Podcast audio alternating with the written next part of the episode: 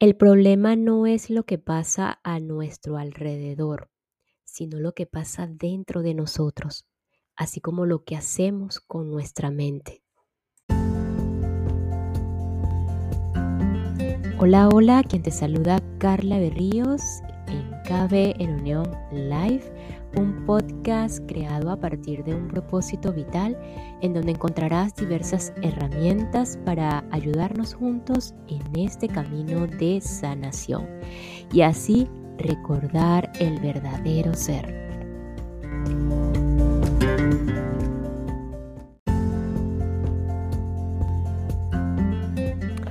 Hoy vamos a continuar con aprender a tener paz según Gerardo Smelling y ya uno de los últimos capítulos que habla acerca de los pasos para alcanzar la paz interior. ¿Cuáles son esos pasos para alcanzar la paz interior? Liberándonos de la ignorancia, romper esa, esa, esa ignorancia que nos encadena, puede ser, no lo sé, soltar esa creencia limitante de posesión cuáles son en sí esos pasos para liberarnos de esa ignorancia y así como la búsqueda de referentes en las que muchos probablemente andamos. Así que quédate aquí para continuar con aprender a tener paz según Gerardo Smelling en, en este camino de sanación y pues el recordar del verdadero ser en la que todos, absolutamente todos vamos a, llegar en algún momento o vamos a estar en algún momento. Gracias.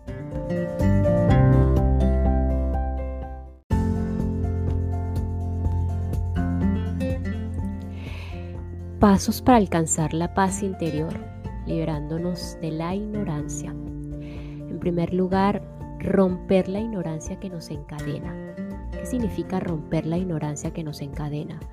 La ignorancia nos mantiene encadenados a los mundos de materia densa, donde hay escaso desarrollo de la conciencia y donde el sufrimiento, la insatisfacción, las enfermedades, el dolor y la muerte son una constante.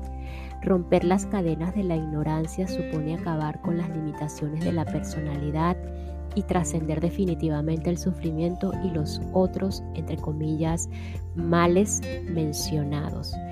Para lograr un futuro de satisfacción que nos permita ascender a niveles superiores de conciencia, necesitamos liberarnos de las cadenas que nos mantienen atados al pasado, cadenas en que muchas ocasiones son de índole cultural y que tienen una relación directa con nuestros distintos, con nuestros destinos, perdón, que necesitamos trascender.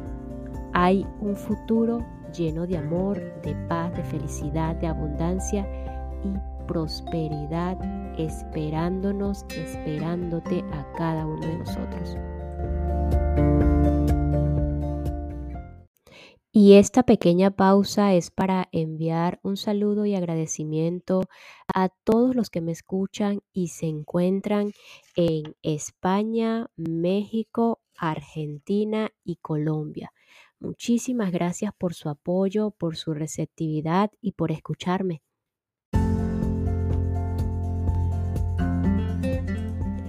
Soltar la creencia limitante de posesión. Una de las creencias que pueblan nuestra ignorancia es la idea de posesión. En realidad no somos dueños de nada ni de nadie, como tampoco somos indispensables para los demás, ni necesitamos a otros para ser felices y tener paz. Toda defensa de nuestras creencias nos mantiene peleando. Toda creencia no nos da paz y armonía, más bien nos, nos deprime. Y toda idea de posesión nos esclaviza. La energía vital y el tiempo de vida de las personas se van desgastando inútilmente por mantener estados de preocupación y sufrimiento asociados a pelear y defender lo que creemos que nos pertenece o que nos resulta indispensable para vivir, tener paz y ser felices.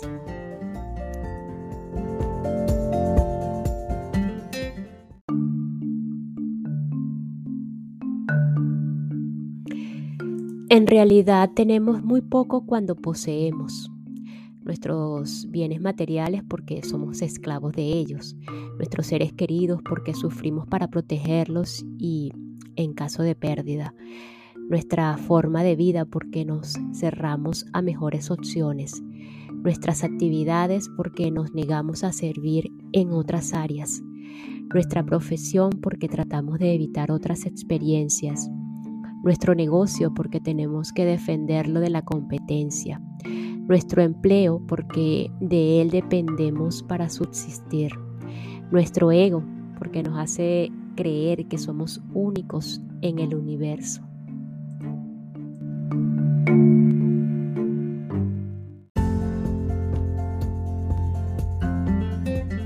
Por tanto, aferrarnos a nuestras posesiones, nos conduce a una gigantesca limitación para acceder a las fuentes universales de la sabiduría y de la abundancia ilimitada de recursos, y a la incapacidad para servir, tener paz, ser felices y recuperar la energía que mantenemos dispersa en todo lo que queremos. Necesitamos sacrificar el sentido de posesión y todos los apegos y miedos que de él se derivan, renunciando definitivamente a quejarnos de lo que tenemos y a desear lo que no tenemos, así como a controlar a los demás porque creemos que nos pertenecen.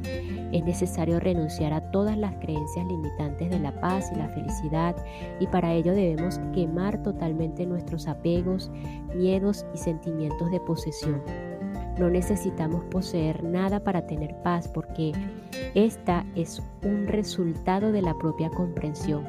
Solo necesitamos llegar a acuerdos con los demás, respetarlos y disfrutar de todo.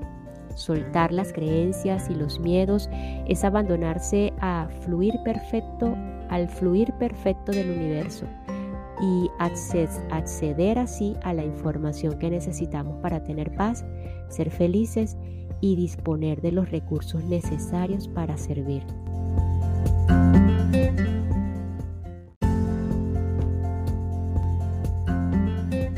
Ahora sí, pasos para liberarnos de la ignorancia.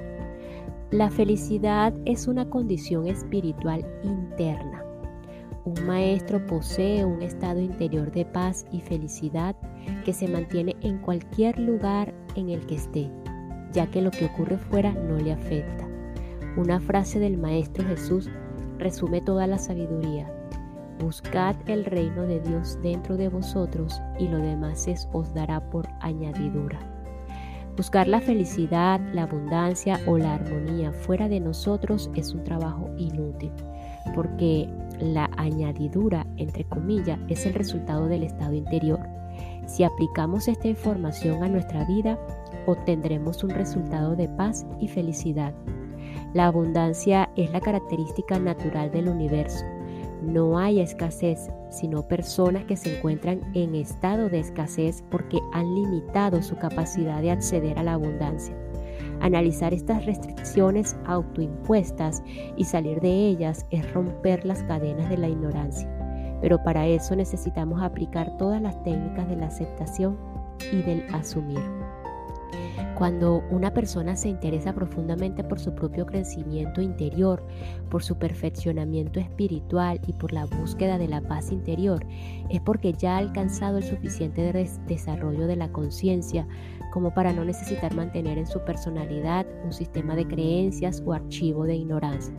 A partir de este momento, estará lista para emprender los últimos cuatro pasos que la liberarán definitivamente del archivo y de las cadenas de la ignorancia. Estos son los siguientes pasos.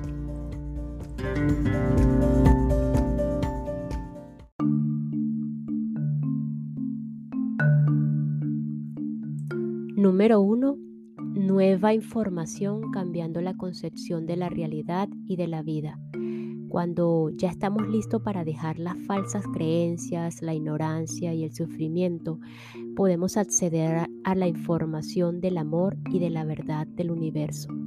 Esta información nos permite comprender que todo cuanto sucede en el universo es perfecto y tiene un profundo propósito de amor encaminando al despertar de la conciencia. La información de amor nos libera del sufrimiento. La información de amor nos libera del sufrimiento. Si queremos transformar nuestra vida para encontrar el reino del amor, lo primero que tenemos que hacer es estar dispuestos a recibir nueva información. El reino del amor implica aceptar información nueva de sabiduría que nos libera. Y para que el reino del amor se manifieste en nosotros, necesitamos sacar a flote nuestros valores y virtudes. En este momento, la vieja información entrará en conflicto con la nueva y nos resistiremos a recibirla porque no se parecen en nada. Es como comparar la información de la oscuridad, la vieja, con la información de la luz, la nueva. Entonces, debemos elegir cuál de las dos informaciones queremos que permanezca en nuestro interior. Cuando nos saturamos de sufrimiento, buscamos y aceptamos nueva información para obtener resultados más satisfactorios. El sistema de creencias o ego no tiene nada que ver con la verdad y no nos permitirá ser felices jamás. Estar dispuesto a recibir nueva información implica un trabajo interior, decidirse a dejar el ego, pero antes es necesario volverlo flexible. Una personalidad flexible y adaptable se puede transformar con facilidad y gracias a la comprensión alcanzada es capaz de vivir en paz y, en armonía. Para renunciar al ego, hemos de utilizar unas herramientas que conocemos desde hace muchos años, pero que probablemente no hemos usado hasta ahora. Y es la, las herramientas de la renuncia o la herramienta de la renuncia.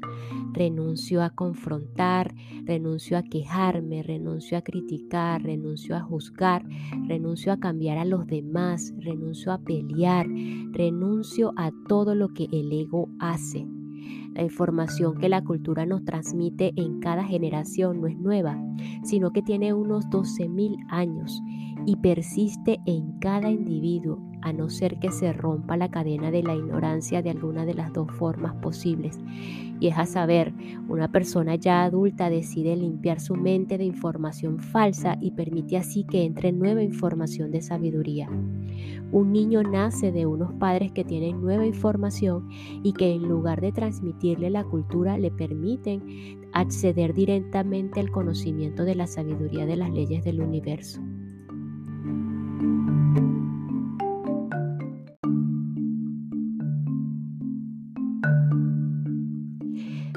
Número 2. Verificación de la verdad desde la aceptación y el abandono. Para que la información del amor pueda ser eficientemente utilizada por las personas, éstas necesitan haberla verificado como verdad. Esto se logra observando cuidadosamente los resultados de la aplicación de la información del amor a las situaciones cotidianas de la vida.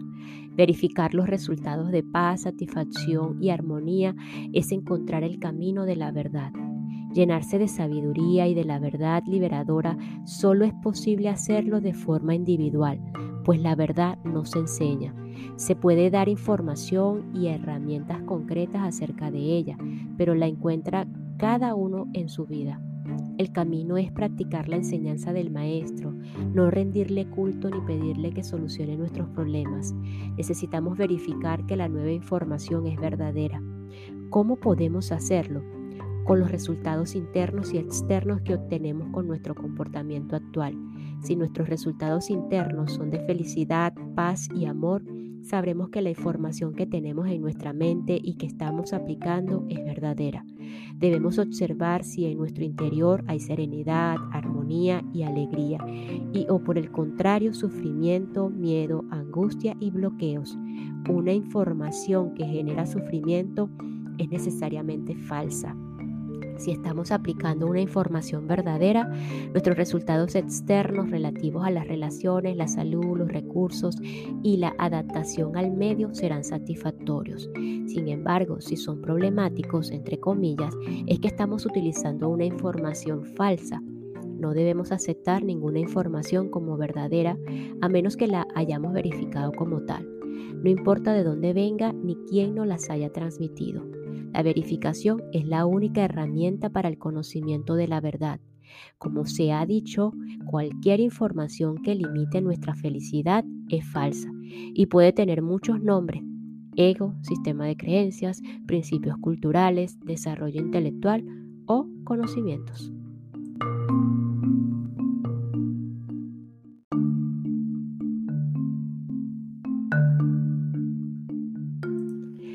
Número 3. Alquimia del pensamiento. Para tener paz interior es útil cambiar nuestra forma de pensar. Por ejemplo, los pensamientos que no dan paz son incorrectos aunque estén bien construidos lógicamente. Eh, desmaterializar el pensamiento. La realidad no está aquí. Identificarnos con lo que realmente somos, el alma, el inmaterial, eso nos dará o nos traerá la paz. Despolarizar el pensamiento. Lo que sucede no es bueno ni malo, sino neutro y sucede para el crecimiento de nuestra alma. Situarse como testigo de los propios pensamientos, aprender a ser testigos de nuestra mente y nuestro cuerpo emocional, nos evita hacernos sujetos de lo que pensamos y sentimos, evitando el secuestro que a veces se produce por parte de los cuerpos emocionales y mentales que nos quitan la paz. Tenemos que aprender a usar la mente y las emociones cuando sea conveniente, pero no ser usadas por ello. Al, colocarlos como, al colocarnos como testigos, podemos ver con claridad que no somos nuestro cuerpo ni nuestra mente, sino más bien el testigo de ambos. Y ese cambio de identificación nos traerá más paz interior.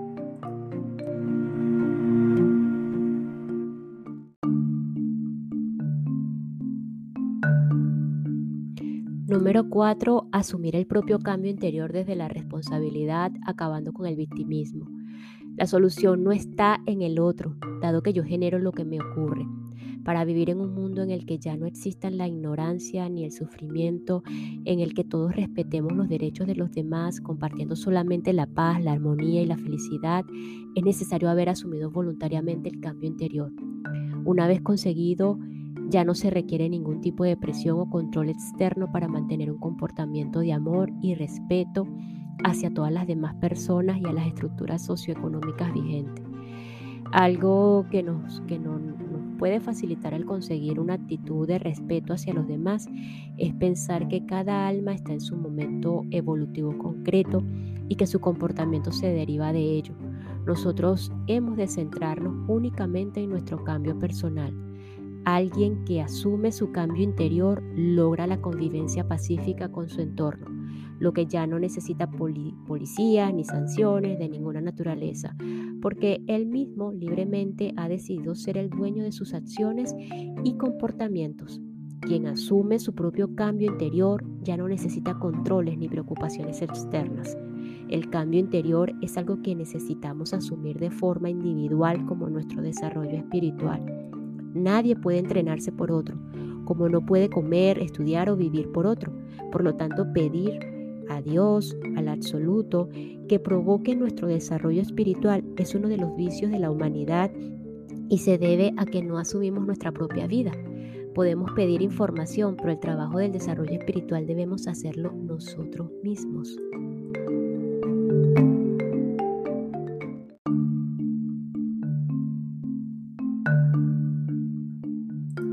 Número 5. Entrenamiento para la trascendencia. Una vez que la persona ha verificado la información del amor, puede comenzar el entrenamiento que la llevará a la trascendencia definitiva de las limitaciones mentales aprendidas. Podrá así romper las cadenas de la ignorancia que la ataban al sufrimiento y a los mundos de mortificación y prueba, como por ejemplo el planeta Tierra que son los gimnasios para el espíritu. La mortificación es un ejercicio para desarrollar potencialidades que ya habitan en nuestro interior pues todo aquello que nos resulta mortificante es una oportunidad para aprender a ser inmortificables. Del mismo modo, todo lo que nos ofende es una oportunidad para aprender a no ofendernos. También lo que es agresivo es útil para, aprender a ser invulnerable y así sucesivamente. Todas las situaciones con cierto nivel de dificultad constituyen una oportunidad para desarrollarnos. Por eso se llaman mundos de mortificación y prueba la mortificación porque son entrenamientos y la prueba porque son mediciones acerca de cómo aprovechamos las distintas situaciones. Por ejemplo, para lograr las experiencias que antes nos resultaban muy molestas, ahora lo sean menos o directamente ya no nos molesten. El resultado de asumir el propio desarrollo de la conciencia es vivir en un mundo de armonía y satisfacción. El entrenamiento para la trascendencia consiste en renunciar a sufrir, molestarse o perder la paz interior ante ninguna de las circunstancias que llamamos, entre comillas, difíciles. El entrenamiento es un trabajo constante. Las siguientes frases de sabiduría que vamos a escuchar aquí nos permitirán reprogramar la mente si las repetimos cientos de veces, sobre todo antes de las situaciones difíciles.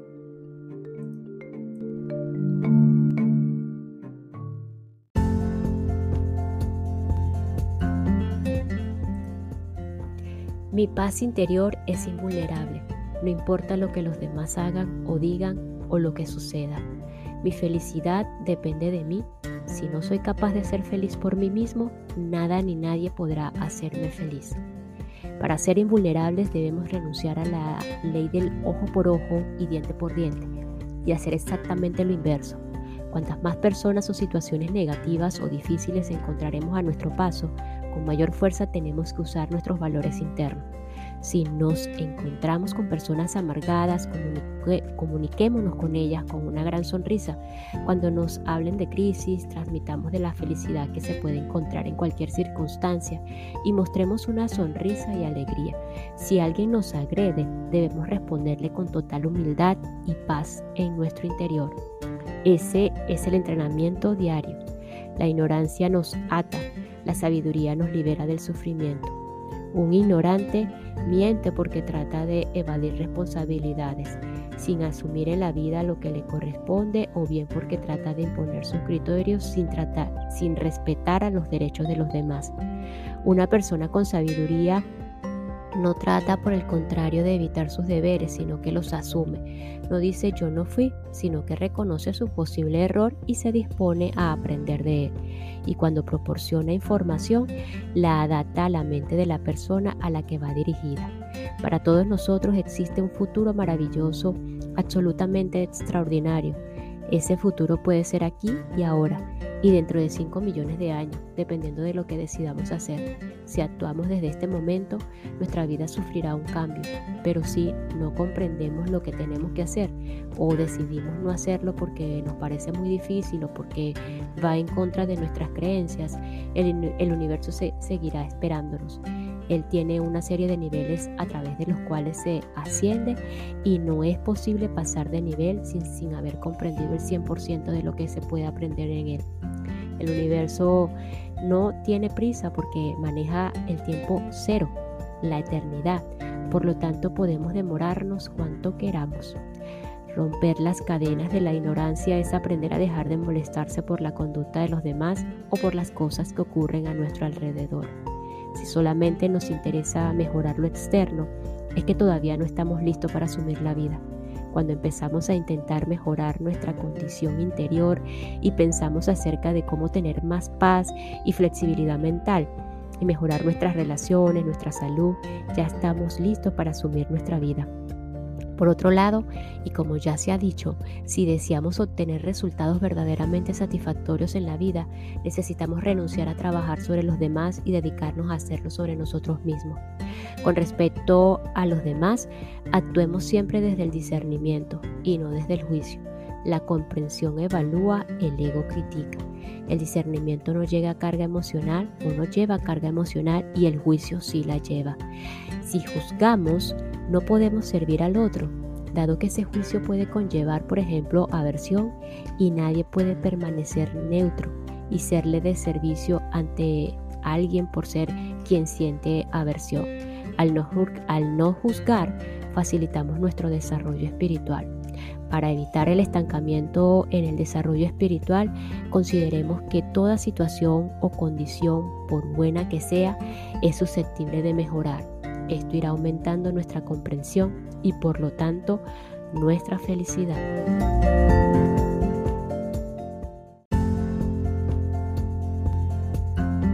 Finalmente, eh, otro de los pasos para alcanzar la paz interior que Gerardo menciona acá es en busca de referentes.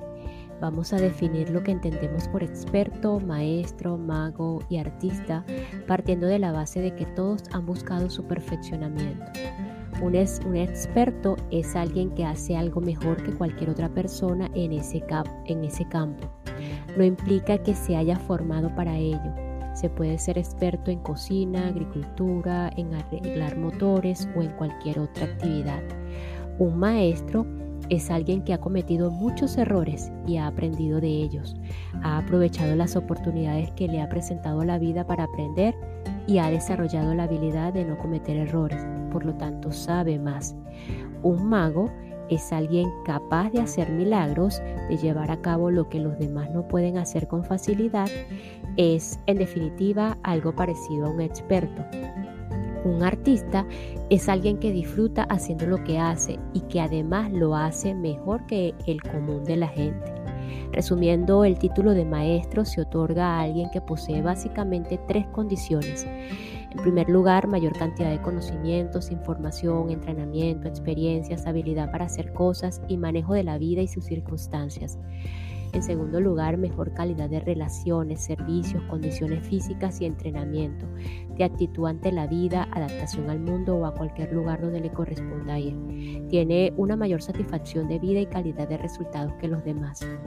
Y en tercer lugar, superior capacidad de comprensión de todo lo que sucede. Puede ver amor donde los demás no lo ven. No es una persona agresiva, sino que expresa amor. Tiene una mayor capacidad de respeto hacia todo cuanto existe y sucede. Asume su propia vida sin culpar ni juzgar a nadie. Es capaz de ser feliz por sí mismo. No requiere ningún tipo de control externo porque acepta todo lo que sucede y no trata de, de cambiar nada está dotado de una capacidad de acción superior y valorará ampliamente todo lo que tiene y lo que existe. Para llegar a adquirir las condiciones de un maestro necesitamos hacer. La vida no responde a la inercia, sino a la acción, tanto si es sabia como equivocada con los resultados correspondientes en cada caso. Para mejorar necesitamos buscar ejemplo en otros y concluir, si esa persona fue capaz de lograrlo, yo también.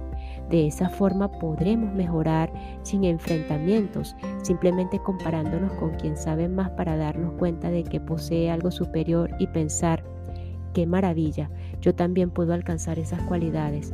Si le preguntamos, es seguro que esa persona nos dará la información pero debemos tener en cuenta que se trata de buscar puntos de referencia, no metas, pues una meta puede conducirnos a la frustración si no la logramos, mientras que un punto de referencia nos permite saber lo que podemos alcanzar en algún momento sin importar cuándo.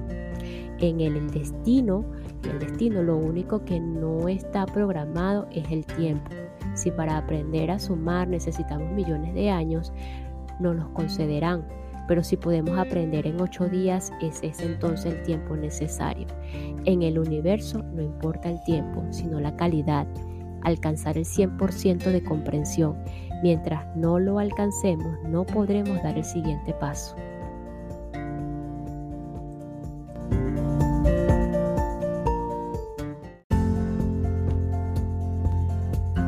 Y nos despedimos de este episodio con la siguiente frase. La abundancia es la característica natural del universo. No hay escasez, sino personas que se encuentran en estado de escasez porque han limitado su capacidad de acceder a la abundancia. Nos escuchamos en el próximo episodio para continuar con este tema tan importante que es aprender a tener paz según Gerardo Smelling y así pues ir en ese camino hacia el recordar nuestro verdadero ser. Gracias, gracias, gracias.